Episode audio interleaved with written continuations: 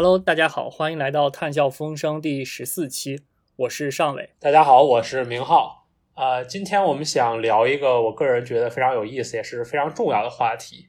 我我们之前有一期节目谈到了这个借 COP26 的机会，谈到了这个气候变化里面的这个国际谈判的问题。然后在这个气候变化国际谈判里，有一个非常重要的问题，当然就是各个国家大家的减排目标应该怎么制定，然后什么样的目标是公平的，什么样的目标是合理的，然后以及各个国家对此有什么呃分歧和争议。然后今天就这个问题呢，我们很高兴的请到了呃英国伦敦大学学院的杨普博士啊，来跟我们一起分享他的研究啊。杨普博士的研究方向主要是气候变化经济学、气候政策和综合评估模型。他目前的研究是通过综合评估模型核算社会碳成本，并进行啊国家减排目标的评估。然后他在《One Earth: Global Environmental Change》等杂志啊发表多篇论文。然后今天我们。啊，后面要特别讨论的也是他们在 One Earth 刚刚发表的一篇有关于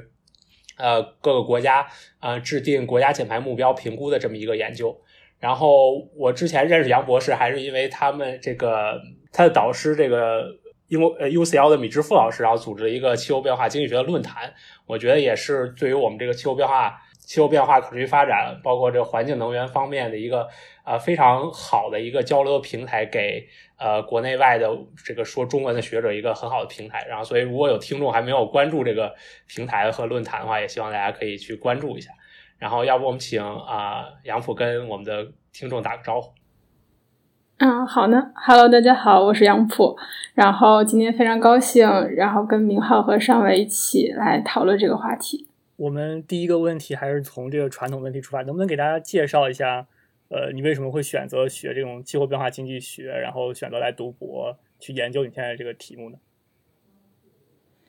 啊，我其实最开始的时候是，呃，我本科不是跟环境和气候变化相关的，是研究生开始对这个方向感兴趣的。然后，呃，我研究生毕业大概是一一六年，然后那个时候北京的雾霾非常严重，然后就非常有幸有一个保研名额。获得了一个保研名额，然后呃认识了北理工的魏一鸣老师，然后呃当时在北呃魏老师在北理工创建了这个呃能源与环境政策研究中心，然后也是把能源和环境问呃专门解决能源和环境问题，然后就觉得想为最开始想为环境和治霾来呃贡献自己一份力量吧，然后后来就呃呃误打误撞，然后来到这个气候变化领域。呃，因为我们今天聊的话题其实是，呃，一个分蛋糕的问题，就是你有一个整体的碳预算摆到那个地方，你要给各个国家去分配。呃，这个问题其实呃是一个由来已久，就自气候变化以来，这个问题出现以来，大家就一直在强调这个二氧化碳是一个累积污染物，呃，你一定是要把它呃把这个碳预算分出去的。呃，你能不能给大家就是简单回顾一下这个历史过程，就是大概是从。经济印定印定书开始到巴黎协定的这种，呃，国际上是怎么去在现实中是怎么思考去分配这个碳预算给各个国家的？嗯，呃，其实二氧化碳然后导致温室效应，包括其他二氧化碳气体产生这个呃全球平均温度上升的这个科学过程，也是从一九九零年之。开始就被科学家广泛研究的，然后在京都议定书的过程中，他们呃国家达成了一个协定，说啊发达国家先承担这样的减排责任。然后当时的科学呃理论基础是百分之九十到百分之九十五的置信区间，认为二氧化碳和其他温室气体会导致这样的呃全球地表平均温度上升的这样的一个现象，然后。呃，随着科学的研究不断深入，那对这个二氧化碳和温室呃效应的这个证据可能更加呃更加完善。然后在京都议定书的时候是呃九八年的样子，然后提提出这个框架，然后在二零零五年制定了一个目标，然后约束呃附件附件 B 中的发达国家承担一定的减排责任。但是这些国家，呃，发展中国家没有一定减排目标。那全球的这个温室气体排放还是由每个国家决定的，所以在呃巴黎协定的二零一五年，大家觉得应该促进更多国家加入减排，包括这些发展中国家。那如何促进发展中国家减排呢？就是啊，巴黎协定的这种。自下而上的模式，就是说，我们每个国家提出一个减排目标，这个目标最开始的时候不做限制，但是每五年国家要自己对这个目标进行更新，在更新的过程中，要比上个目标有所呃更呃要实现更大程度的减排，也就是说，实现一个。最开始促进国家第一期提交目标的时候是促进国家参与，让越来越多的这种发展中国家意识到减排，加入这个减排的行为。然后在巴黎协定中，可能有一百呃七十多个国家的一百九十多个国家签署协定或者是核定目标，然后到呃。第二期，也就是二零二零年，国家需要重新提交第二轮的自主减排目标。那第二轮的减排目标会比第一轮更有雄心一些。那不断的通过这种滚动式的呃提出目标的过程，然后促进全球的这样一个减排行动。嗯，对你刚才提了两种方式，一种是这种自上而下的，就相当于是你你有一个总量，然后你让各个国家去分。然后，第二种呢，是你让各个国家自下而上的各个国家直接去提，呃，能不能给大家大概介绍一下，就是呃，在巴黎协定采用这种自下而上各个国家提的以后，它和这个呃，我们想要实现两度目标、一点五度目标下这个碳预算的这个这个整的这个蛋糕大概有什么样的关系？就是各个国家的雄心大概是在一个什么水平上，它的减排？呃，因为这个自下而上的这种。呃，提出目标的方式对总量并没有一个控制，就是每个国家对自己根据自己的情况给一个目标。那这样的话，可能不能完全实现巴黎协定提出的呃两度到一点五度的目标。然后现在的研究对于 NDC 呃自主减排目标的这个评估看，大概未来二一零年的这个温升会到两度到四三点六度。然后也有研究提到呃。这个 NDC 呃自主减排目标可能会使本世纪末上升到四度，所以啊还是要根据国家不断提出的更新目标来不断的进行更新评估。我刚我刚想接着杨浦说的这个，就是这里面另一个很有意思的就是，因为现在你是让各个国家去自己提自己的目标，所以其实有的时候，然后各个国家的提法是非常多样的。很多国家，尤其是发展中国家，比如说印度，在 COP twenty six 之前，然后 COP twenty six 他承认了，他他承诺了二零七零年达到碳中和，但是这个还好像还没有写进他的 NDC。然后他之前的 NDC 是所谓的这种强度目标，对吧？他会说我承诺二零三五年或二零四零年我的单位 GDP 的碳排放要减少百，要比二零零五年减少百分之多少，但是。这这样你就很难去评估它它究竟要减排多少，因为这取决于它的 GDP 的增速是多少，然后等等一系列的原因。所以其实我觉得，呃，就是在巴黎协定之后，因为各个国家自己提，然后各个国家的提法又多种多样，其实对于呃怎么把这个蛋糕凑起来，或者说我们能不能知道各个国家加起来有多少，这他们我们提出了多少的这个减排的。呃，目标其实也都是一个挺挺模糊的事情，比起之前那种直接分蛋糕的方法。嗯，是的。然后，尤其是在这种呃自己提目标的情况下，评估就非常重要。就是说，呃，之前这个文章里我们发的这个文章里面也提到，就是通过国家间进行减排程度的比较，然后来促进国家进一步减排。然后，除了你好刚才提到的这个印度的这种。强度目标，然后还有一些国家提的是，呃，根据自己的呃基准情景，就是 business as usual 的情景，减排多少？那 business as usual 可能更不确定。就比如说，呃，碳强度还是跟经济有关的，那经济发展也是大概遵循一定规律的。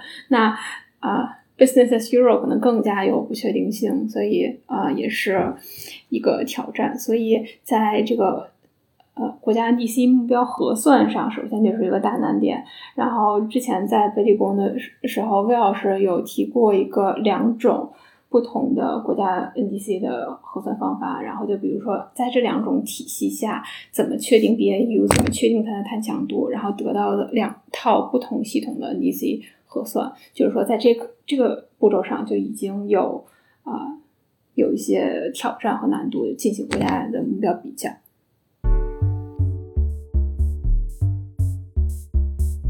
那我觉得刚才其实我们提供了一个非常好的这种框架和背景，就大概，但是考虑到各个国家自主贡献的这个题，他们是自己提的，我们得有一套这样的方法去评价这些国家，他的那个提的是不是真的尽到了自己的责任，所以他还是会回到那个问题上，就是我们到底在这样一个碳预算下要怎么给各个国家分配，什么样的分配方式是公平的，什么样的公配方式说明各个国家尽到了各自的减排责任。嗯，那能不能给我们介绍一下，大概就是从这样一个整体上的考虑来讲，我们到底会用什么样的标准去把这个碳预算分配给各个国家呢？啊，就是之前最开始的时候，我们。一直提一个配额，就说本世纪能排排放这么多吨，然后但是随着科学不断的研究，认为最开始早排放和晚排放其实对大气的这种影响是不同的，因为如果早排放这样的话，它会一直存留在大气里，那如果我们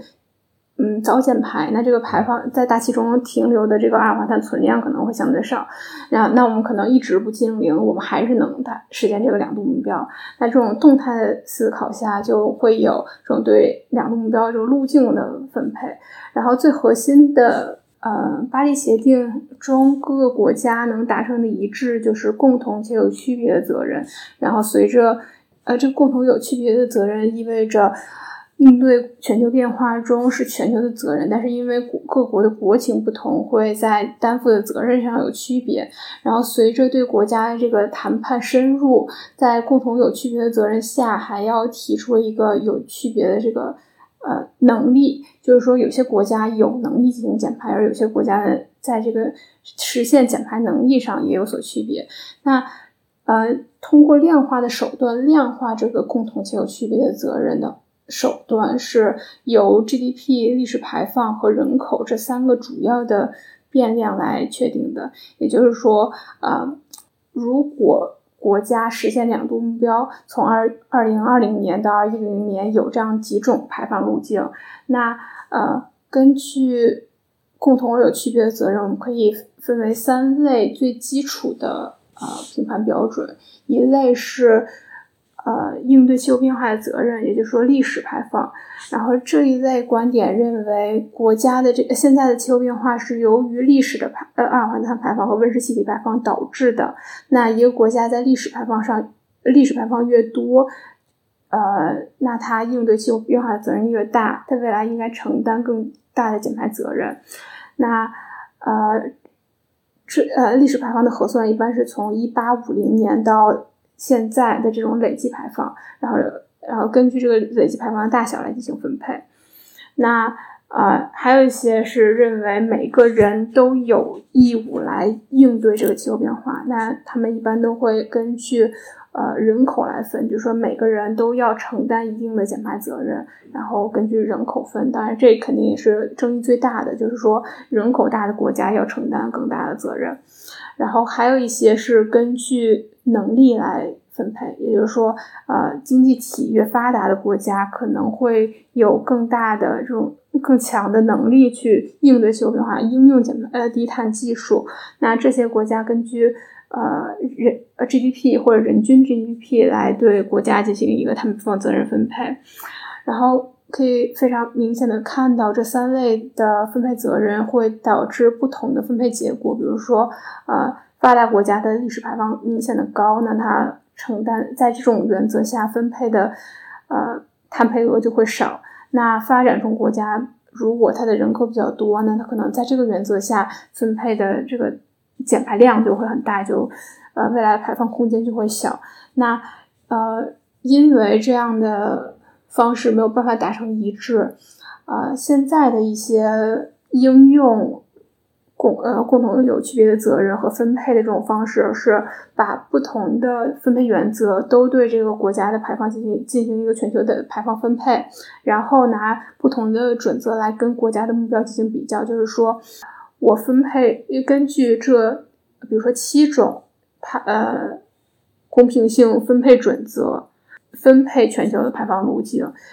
一个国家提出了自己的减排目标之后，这个减排目标能满足几种公平性分配准则，以此就是满足的这个公平性分配准则越多，就认为这个国家的减排目标有雄心；然后满足的越少，就认为这个国家应该进一步减排，这个样子来评估。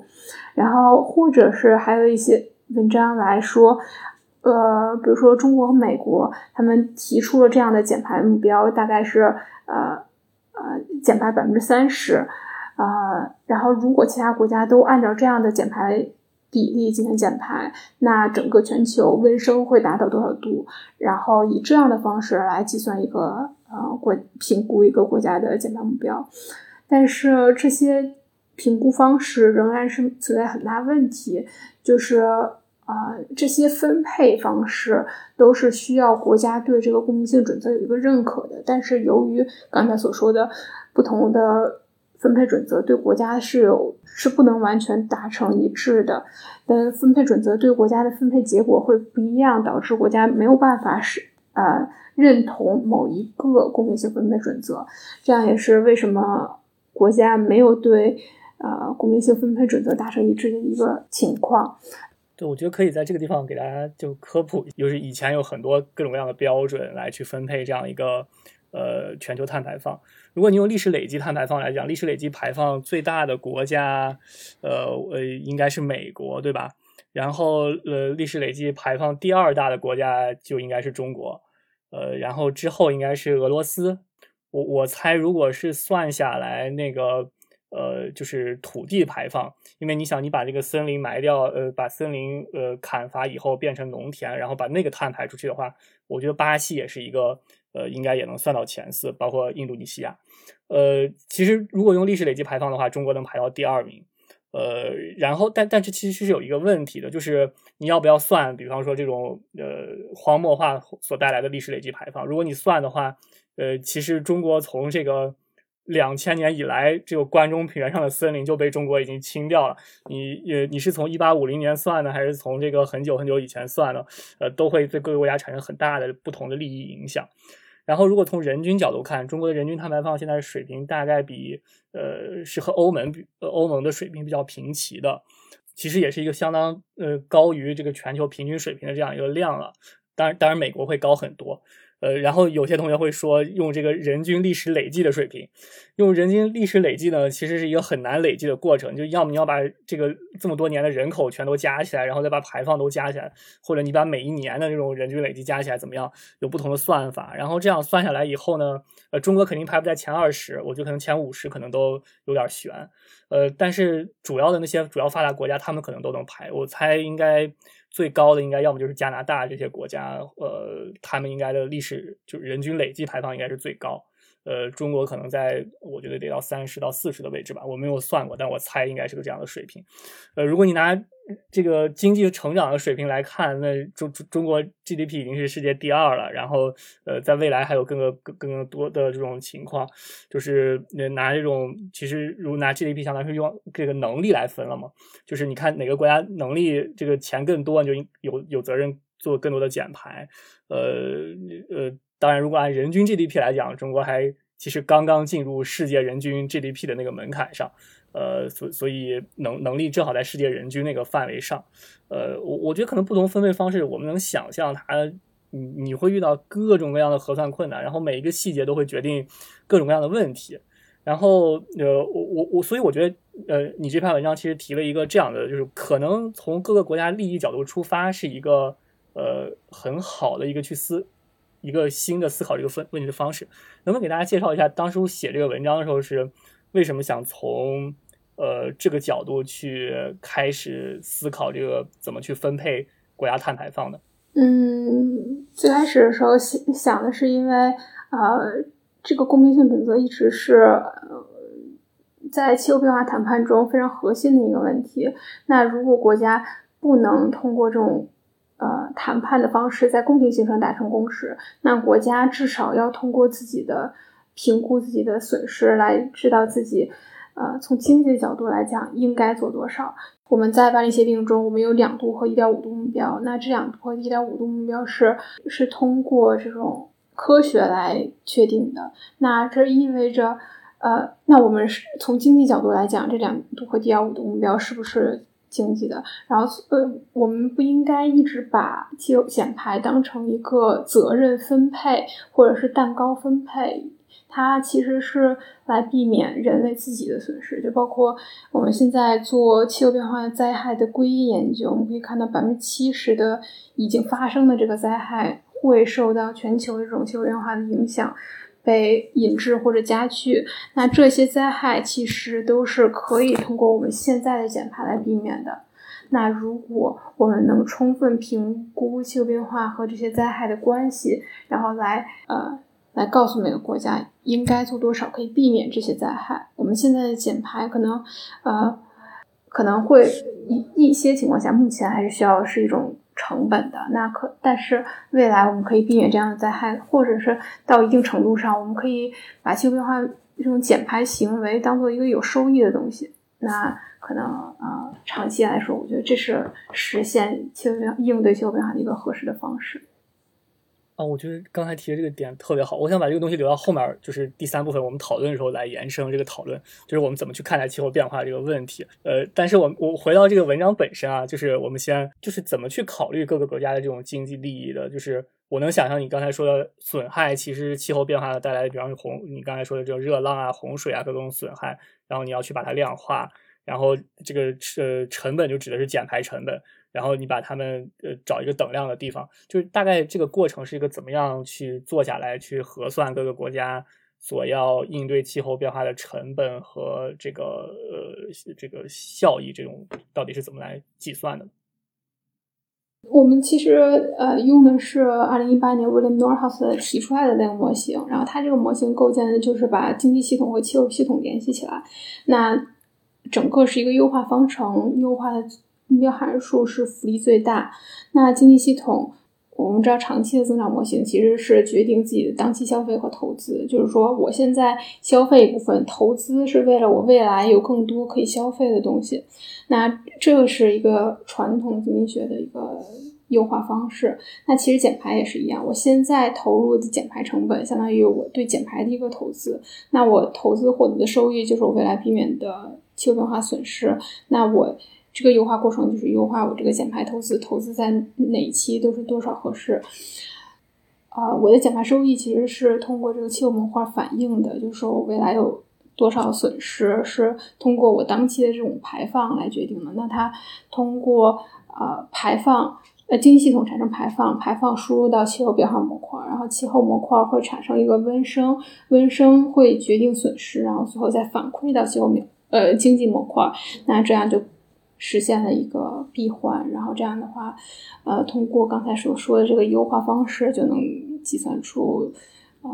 这样的成本收益边成本收益最优的排放路径。所以也就是说，就是我们抛开这个模型本身的很多问题不谈啊，假设这个模型确实告诉了我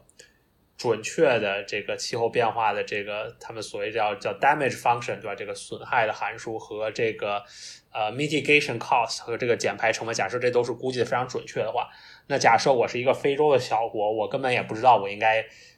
对气候变化减排贡献多少，我不知道我应该提什么样的目标。然后呢，现在通过这个系统呢，你就告诉我说，呃，气候变化会对我这个国家造成这么多的危害，比如说通过干旱或者是极端降水等等，然后。然后同时，在我的国家呢，我有一些，比如说低成本的可以可以用来减排的方式。就这些经济学家告诉我说，我减到比如说这么多的时候，我的收益是大于成本，是大概是这么个意思，对吧？然后对于每个国家都有这么一个都有这么一套估计的方法。嗯，是的。然后它其实是一个边际减排成本等于边际。损失的这种概念，也就是说，在这个点上，我们就不想动，又又不想，呃，如果我再减排的话，我可能这个，呃，可能花二百块钱，然后减避免的是一百块钱的损害。那如果我，呃，如果不减排，那我其实可以，我未来就会需要承担这一百块钱的损失。那我其实可以花九十块钱，我就能把这一百块钱的损失避避免掉，然后是这样的一个关系。那啊。因为最后它优化的是福利，所以其实会啊有一些考虑，就是说啊，就是说这些非洲的小国家，它可能这个影子成本就是它的资金成本价值对它福利贡献更大。比如说这一块钱对它的福利影响可能大于一块钱对于发达国家的这种福利影响，所以它可能啊在这方面也有一个这样的考量。当然，这这段可以不用放到 最后的那里面去，福利的考虑还是蛮 tricky 的一个事情。你能给大家介绍一下，就是呃，在这样一个模型下所算出来的各个国家的这种呃，就是他们最优化的这种减排的呃这种路径的结果，你文章算出来大概是什么样子的？能给大家简单介绍一下这个文章得出来的呃结果？啊，它结果其实是以路径的形式，我们把我们考虑了十五个那个大区，然后评估了这个。呃，各个国家的排放路径，然后根据这个路径，我们认为这个是最优解，就是说国家如果在这个排放呃这个这个路径上排放，认为是可以实现刚才说的最优的。那超过这个路径排放，可能未来的损失会更大。比如说，呃，未来损失可能一百块钱，那我现在可能花九十块钱，我就能。去避免这一百块钱的损失，其实应该是实现更大程度的减排的。那我们把二零三零年这个路径值与国家二零三零年的 NDC 目标进行了一个比较，然后认为中国的减排量其实是非常大，就中国相相对于这个最优点做出了很大程度的减排。然后，呃，我们也发现一些国家，比如说印度，比如说俄罗斯这些国家，其实可以更进一步减排，然后来用很少钱避免。更大的这种气候损失，所以能跟我们解释一下为什么是呃，就是中国减的比应该减的多，而印度减的比应该减的少吗？就这个为什么会有这样的结论出现呢？呃，其实其实这个结果是根据减排成本和减排收益，然后共同决定的。然后这其实也是受到其他国家影响决定的。结果，然后我们就比如说计算，就根据我刚才提到的这种，呃，边际减排收益等于边际减减排成本的这样一个呃原则，然后计算了一个路径，然后呃，国家提出的 NDC 目标是他提出来的这个这个这个目标，然后跟这个这个呃路径进行比较，然后得出这样一个结果。那这说明印度提的这个呃自主减排贡献目标可能需要进一步的努力，这样。就是呃，比如说是中国升温一度导致的经济损失和印度升温一度导致的经济损失，这是用历史税数据然后推出来的一个，就是相当于是敏感性的一个分是是是这个这两个国家本来就不一样，对吧？那那那然后所用的这个 NDC，中国是巴黎协定的 NDC 还是新的 NDC？印度是也也是更新版的？啊，都是巴黎协定的。呃，就是之前。就是二零一五年，就是中国没有提出二零六零，印度也没有讲他们打算二零七零这个，嗯，那这其实是个呃非常有意思的结果，就是呃呃能能给我们讲，就是我我能想象，就是各个国家之间有各个国家的利益，然后他们有各自的水平，就是在你这个模型中是怎么去处理，就是有的比方说别的国家多排，我可以少，是不是可以再少排一点的这个问题？就各国家之间合作的是怎么处理的，或者是竞争？啊，我们假设各个国家都都是没有达成一个合作共识，然后呃，我们分了十五个区域，那这十五个区域最后实现的是一个纳什均衡，就是说，比如说第一个国家先来决定它减排放多少，减排多少，然后第二个国家再决定再。已知其他国家的排放水平上，第二个国家来做决定，然后第三个国家、第四个国家这样做完一轮决定之后，重新再再来第一个国家做决定，就已知其他人的排放水平，我确定我自己的排放。那最后在不断的这种啊计算过程中，会最后实现一个均衡，也就是说，在这个均衡下。没有一个国家愿意改变自己的策略，它多排会导致更多的损失，少排其实它就呃也也不也是不经济的。那这是最后的一个均衡解，然后用这个均衡解是我们最后评估国家 NDC 的一个呃标准，也不能说标准，参考。我不知道你们有没有计算，假设把这个各个国家的均衡解加在一起的话。然后这个均衡的世界，它的升温会升高多少度？因为我忘了在呃什么地方看到说这个诺德豪斯的这个 DICE 的模型，然后它可能是比较初期的版本，是它会呃它得到结论是世界所谓的这个。呃，理想的或者说均衡的升高温，或者最适合升高温度是二点五度，然后但是这二点五度显然就远超过我们现在讨论的一点五度和两度了。是最开始的 DICE 和 RISE 模型，它的升高温度是三到四度，然后也也是基于比较旧版本的这种损失估计和减排成本来评估的。那呃，其实二零二零年，然后就它获奖之后，有很多。文章来去更新这个损失，或者是更新气候模块，然后来呃重新评估。那在这个新的评估模型里面，他们是呃可以实现两个目标的。然后这其实是跟嗯我们预估的损失有关系，然后也是跟您刚才提到那个对风险偏好，就是说啊我们现在都不知道两度和一点五度会是什么样的损失变化。也就是说，这个损失可能是不断的小幅增长，也可能是在达到一个点之后突然产生不可逆的大灾害。那不同的这种损失方程，其实人的这个最优解的这个应对策略是不一样的。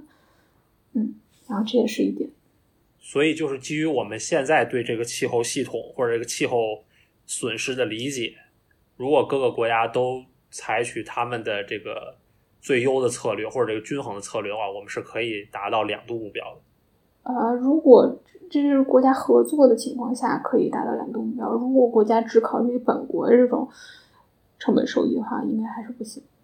就是讨论一下模型的问题，就是呃，比较一个技术性的问题啊。就是我其实呃，我我明浩可能还懂一些这个 DICE model 或者怎么样，但我我是就是完全不懂这个经济学模型的。就是我们一般会用另一种综合评估模型，就是你肯定也知道，就是 IPCC 的那种技术型的 bottom up 型的，然后把那个各个模块联合起来那种模型。就是那就站在我们这种环境学家或者是什么气候学家角度来讲的话，去看那个经济学家的模型的时候，我们有时候会非常疑惑，你知道吧？就是呃，我就是他因因为因为比方说是从 IPCC 第五次报告到第六次报告，我们对整个地球的反馈啊、认知啊，其实有了非常大的进步。然后包括很多减排，你比方说是太阳能光伏变得这么便宜，就在我们那个模型中，从技术上一下就能看到，各个国家的分配就会发生重大的不一样。但是这种技术的进步也好，我们对于地球的这种呃整个过程的认知也好，在这种 DAS 模型之中，它怎么会去体现呃这种就新的变化和新的分配结果？呃，您刚才说的那个技术可以通过减排成本，也就是说大就是减排成本下降很快来反映。然后您说那个对气候系统的认知可以在气候模块里面反映，但是呃，DICE 模型其实它简化的就是只是回答我们应该做多少，但它其实也不能回答我们怎么做。然后您刚才提到那种细化模型是真正的能实现我们怎么做，但是呃，但是比如说它通过这种碳。碳价或者碳税这种政策来实现这个温度目标之后，它呃不能很好的刻画我们应该做多少，所以这两个模型其实应该是一个互补的关系。而且我在想，这个比如说 DICE 里的那个 mitigation 的 cost，对吧？然后它应该是一个一个叫什么阶梯函数，是不是？就是说你减这么多，你的成本是。当然，我我就对不起，我其实不知道 DICE 里的函数长什么样。但是，比如说在那个上伟刚才提到那个模型里，它应该是那种阶梯函数的，因为你有很多种成本的这个选项，然后不同成本不是对不起，有很多种减排技术的选项，然后不同减排技术有这个不同的成本。然后，那你其实把这个函数加总在一起，输到这个 DICE 模型里，可能是是大概是这么个意思。嗯，是是大概它反映两点，一是我。技术会不断进步，那我晚减排技术成本其实是下降的。然后第二是我减在这这一期，就是当年我减排量越大，我肯定成本是越高的。它它原始的版本其实反映这两点。当然我们呃，UCL 有个 Energy Institute，然后这个这个院长一直在提的是，我们其实是在选两种不同的路径。那我不一定晚减排成本低就是好的。那我如果呃。如果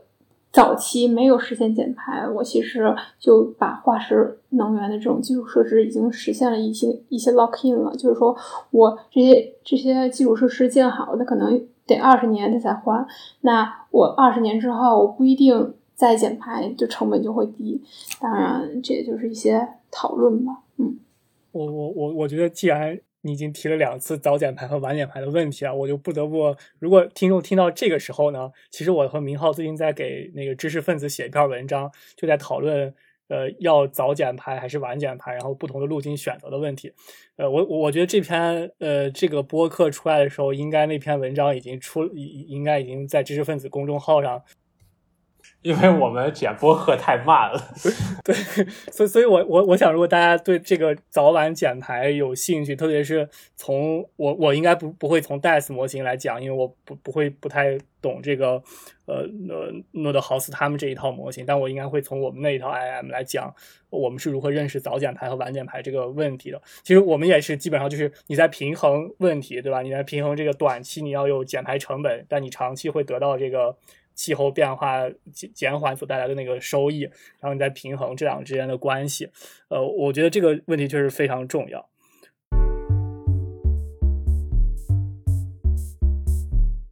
然后我们就进入第三部分吧。然后第三部分，我想问一些比较宏大的或者有些刁钻的问题，就是呃，我记得他们做自然语言处理的人，很多人会讲，就是这个团队中每多一个计算机学家。他们自然语言处理的效果就会好一些，但每多一个语言学家呢，这个自然语言处理的效果就不不那么样。然后我作为一个环境学者，我有时候也在想，这个气候变化这个问题，如果多一个环境学家，多一个经济学家，多一个管理学家，谁会使得这个问题解决更快一些？谁可能还起到一些副作用呢？然后，呃，我我们其实我我想讨论一个问题，就是，呃，你刚才提到那种经济学概念之中，呃，如果就比方说一个国家说我要多排。然后，呃，他承诺了一个多排放。然后，如果从经济学的考虑呢角度来讲呢，另外一个国家应该说我要少排。呃，这是他应该是就是他的那个纳什均衡下的一个比较优化的选择。如果一个一个来看的话，如果两个国家他考虑之后的国家不和他合作的话，但是在国际上和现实生活中，我们没有看到这样的情况。我们看到的是，呃，欧盟提出来二零五零年要立法的时候，中国提出来了二零六零年要实现碳中和。很快，美国。呃，特朗普政府下台以后，拜登政府上台也提出了他们的规划。然后，呃，我我们可以把它理解为一种国际合作，但我觉得更多的情况下，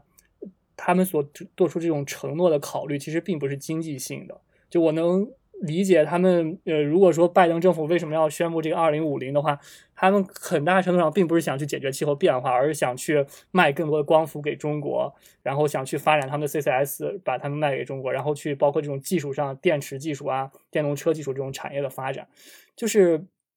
跳出气候变化问题本身和气候变化经济学问题这个框架内，我在想，就是呃，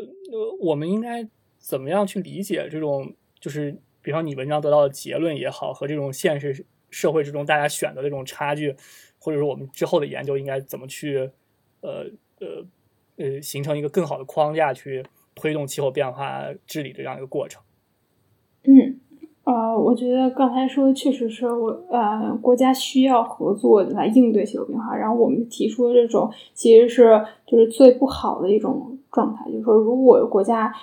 至少能只是为了保证自己的这种减排成本和减排收益的平衡，那这其实是一个每个国家的上限。就是说，我们如果连这个上限都满足不了，它可能会这个损失可能不经济。然后同时，其实它这个损失不不只是对这个多排放的国家，还是对其他国家同时要 suffer 的。那呃。呃，现在我们看到了很多非常可喜的这种目标，然后它这种目标其实也是这种啊，也是在对气候变化一个新的认识，就是说我们长期的话是不是会走向这种减排的道路，这种低碳基础设施的道路？如果我们长期要是要达成这种道路的话，我们是不是应该如果能早？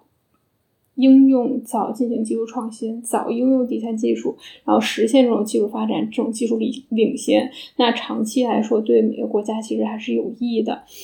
呃，这也是呃，就除了这种呃，在未来的技术发展中，这种啊先发展的这种优势之外，同时这种早减排还是一种啊这种体现大国责任和大国担当的一些在呃国际社会里面啊形成一种比较积极的这种形象一种这种方式吧。所以啊，同时我觉得。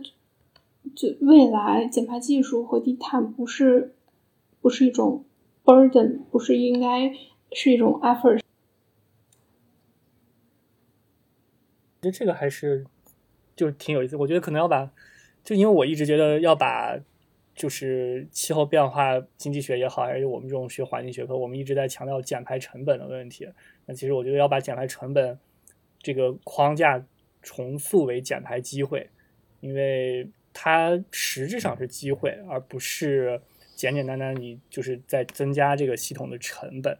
呃，我我其实还想就这个地方问一个国别性的问题，我觉得也是一个很敏感的问题吧。呃，就是你你能看到这个你用了不同的这样一个数据里边，比方说一个国家升温一度，它 GDP 会变化多少？然后你可能有的国家，呃，不管是自然条件也好，还是治理能力也好，还是怎么样，它这种抵抗力会越强。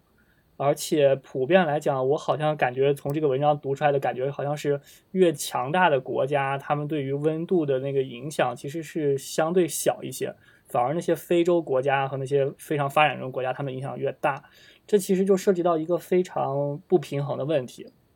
大的排放国家受到的影响小，小的排放国家受到的影响大。然后，呃，我我不知道从经济学角度上会怎么去理解这个问题，就是。呃呃，我们这些大国确确实实从经济上有责任去多花自己的钱去帮助那些国家吗？呃，还是就是我们可以设计这样一个怎么机制去呃实现这些给这些大的国减排排放国家也有一些经济利益，让他们减排的比他们自身兴趣还多呢？嗯。我觉得现在，呃，在之前的框架上，会有发达国家提供一些经费给这些小国家进行减排，然后这些资金，呃，当时承诺的时候很多，但是实际上，呃，其实也没有那么多。然后它，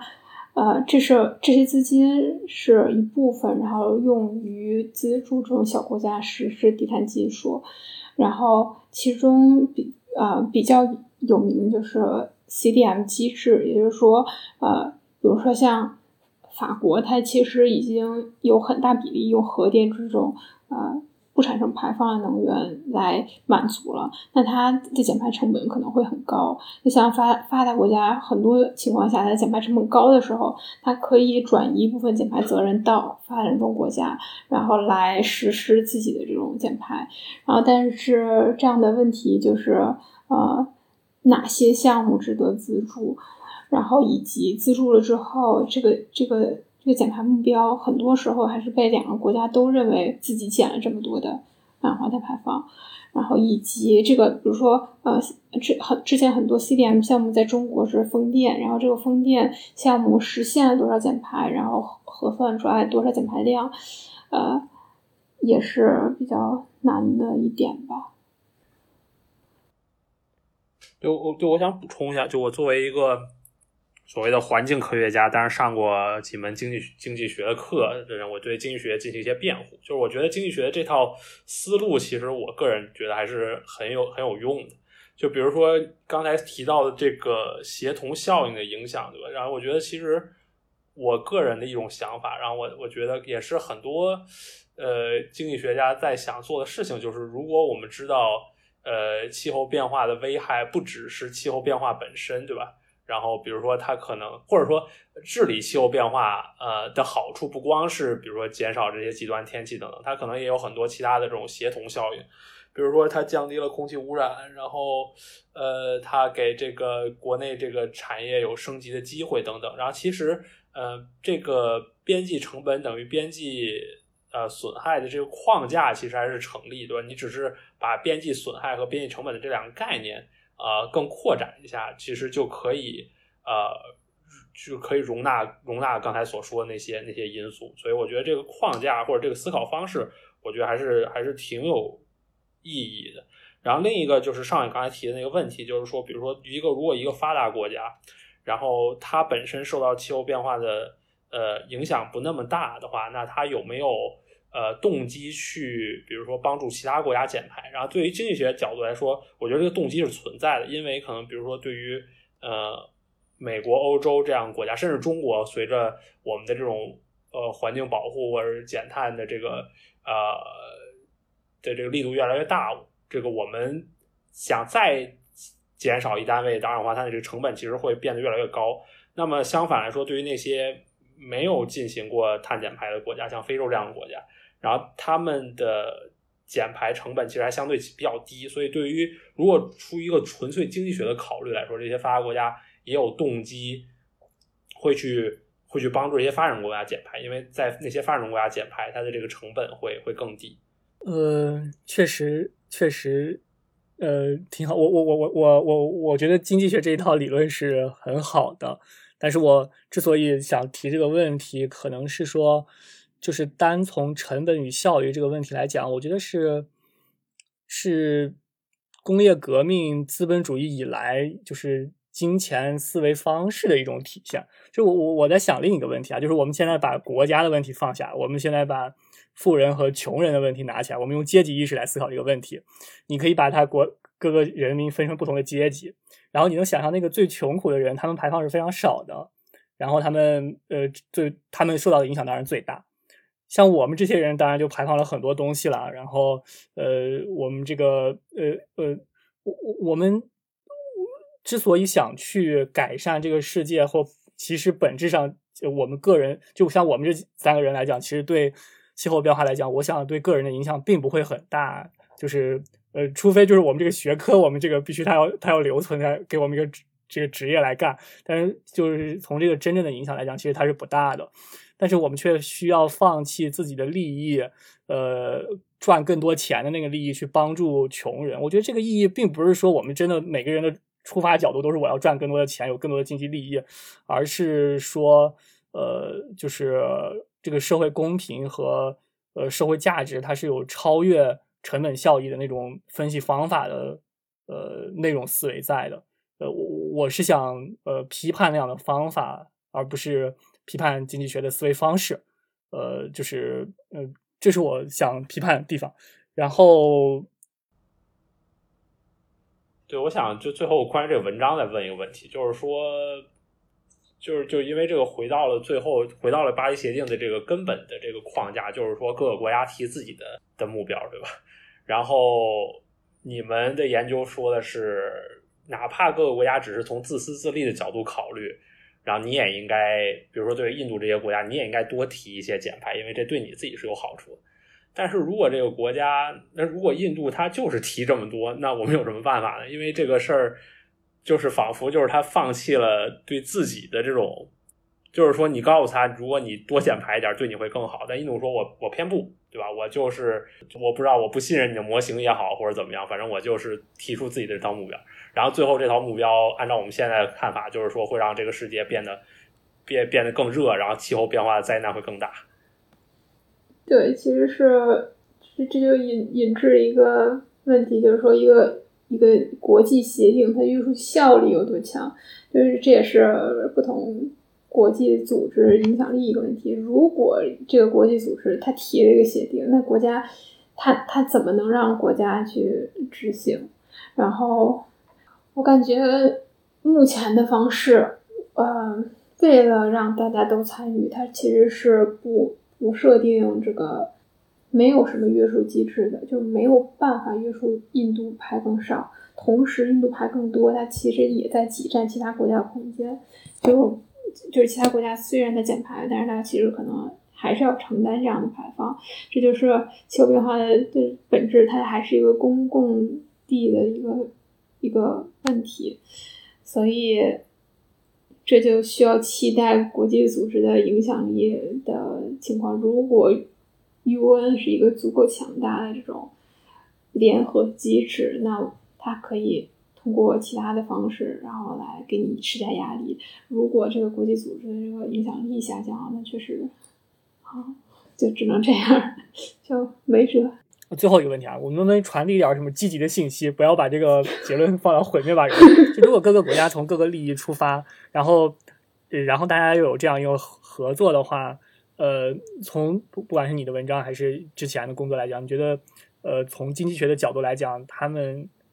最后会有一个什么样的好处，能够让各个国家既受益，